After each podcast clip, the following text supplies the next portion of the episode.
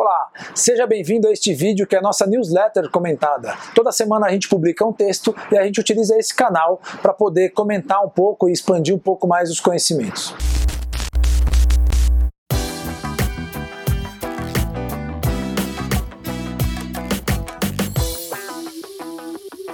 Nesse vídeo agora, nós vamos falar, nós vamos falar, estamos detalhando isso na nossa news, recomendo que você é, resgate, no link desse vídeo aqui vai ter a news, é, nós estamos falando sobre o excesso de futuro. Principalmente no momento de crise que a gente vive agora, a nossa tendência é que a gente viva pensando no futuro, ou apegado ao nosso passado, não é? E essa frase, quem falou foi o Vicente Sevilha, um grande parceiro de negócios que a gente tem. Nós estávamos ontem numa live com o Roberto Dias Duarte e o Vicente Sevilha, e ele fez essa frase logo na introdução, isso me chamou muita atenção. E quando uma frase te chama atenção é porque ou ela vai contra uma crença muito forte que você tem, ou ela vai reforçar uma crença muito forte também que você tem. Nesse caso, foi o segundo.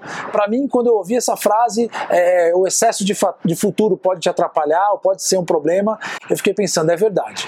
Eu tenho como hobby correr, já falei aqui em alguns outros vídeos, então eu sou um corredor amador. E na corrida, uma das coisas que eu aprendi super relevantes é, primeiro, que nada é mais forte do que uma mente tranquila.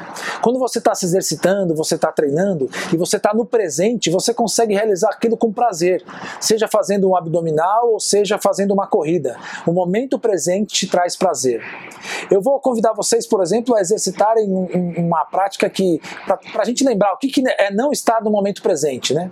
Então você se lembra de alguma vez que você leu um livro, passou duas páginas, você não era capaz de sintetizar o que você estava ali, o que tinha acontecido? Ou aquela reunião no trabalho, que você estava na reunião, é, eventualmente quinta ou sexta-feira já, ali por volta de duas, três da tarde, você só pensava no happy hour, quer dizer, você não estava no momento presente? Ou alguma coisa que te magoou muito, que aconteceu no passado, e que você revive isso e revisita isso por muito tempo, talvez até hoje? Essas coisas são excesso de passado ou excesso de futuro na nossa mente, na nossa vida. Então o convite é para que a gente consiga se libertar disso. Veja como é potente o excesso de presente.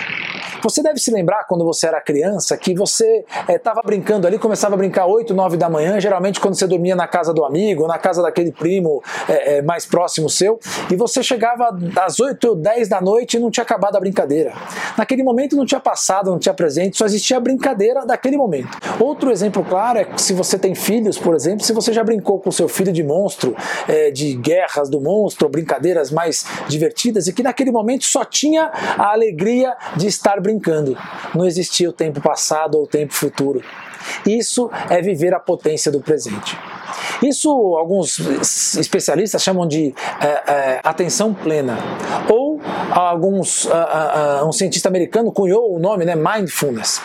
E esse cientista americano, ele cunhou esse, esse nome ou esse termo há cerca de 30 anos, que eu chamei de uma leitura corporativa contemporânea do que os budistas já fazem há 2.500 anos. Há 2.500 anos, os budistas já sabem que viver o presente é mais importante e tem mais potência do que se lamentar pelo passado ou ficar na ansiedade do futuro. Então eu convido a você a ler na News os sete passos que fazem com que a gente fique no presente. Veja, apesar de simples e talvez alguns até já tenham é, achado meio óbvio, é necessário muita energia. Quando você quer se manter no presente, você precisa se liberar de tudo aquilo que faz com que você uh, uh, muitas vezes esteja ali no, no passado ou no futuro. Né? Você precisa se dedicar, é preciso investir energia para estar no presente. Então, nesse vídeo, eu peço que vocês vejam os sete passos de como se manter no presente e são ações bastante simples, como por exemplo, se desapegar, se desapegar das ações ou dos sentimentos legais, positivos e negativos que aconteceram, porque quando eu me desapego, eu deixo ele fluir e estou sempre no presente trabalhando para que novos sentimentos bons aconteçam e mesmo que aconteçam outros ruins, eu vou me desapegar. Outra sugestão super interessante é, é achar que você não sabe nada, que você é um principiante.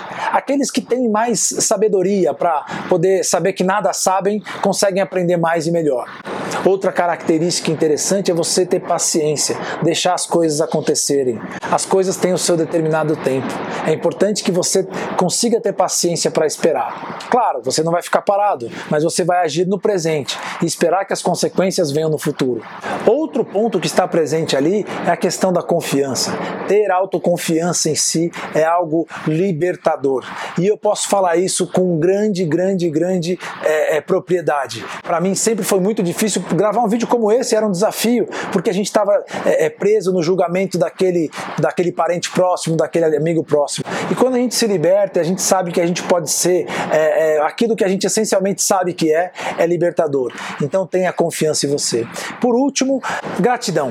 Agradeça todas as possibilidades que você tiver, mesmo momentos simples que podem talvez não, não aparentar grandes aprendizados, eles possuem o seu motivo de ser.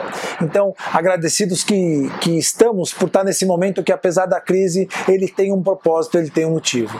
Então, eu espero que tenha sido muito legal você poder revisitar essa, essa news para ser mais completo e mais profundo. Convido você a ler uh, uh, o artigo está muito legal. Esse realmente foi muito profundo. Eu deixo uma dica no final do artigo que é para assistir um vídeo que chama Sansara, um filme de 2001. E nesse vídeo, vou dar um spoiler rápido aqui, eu deixei ali destacado os 14 minutos mais relevantes. O link está também na, na no artigo. Mas ali ele mostra como o monge conseguiu uh, uh, se dedicar a estar no presente mentalizado e entrar numa introspecção buscando o seu processo de evolução. É um filme lindo e tenho certeza que vai mudar a sua vida.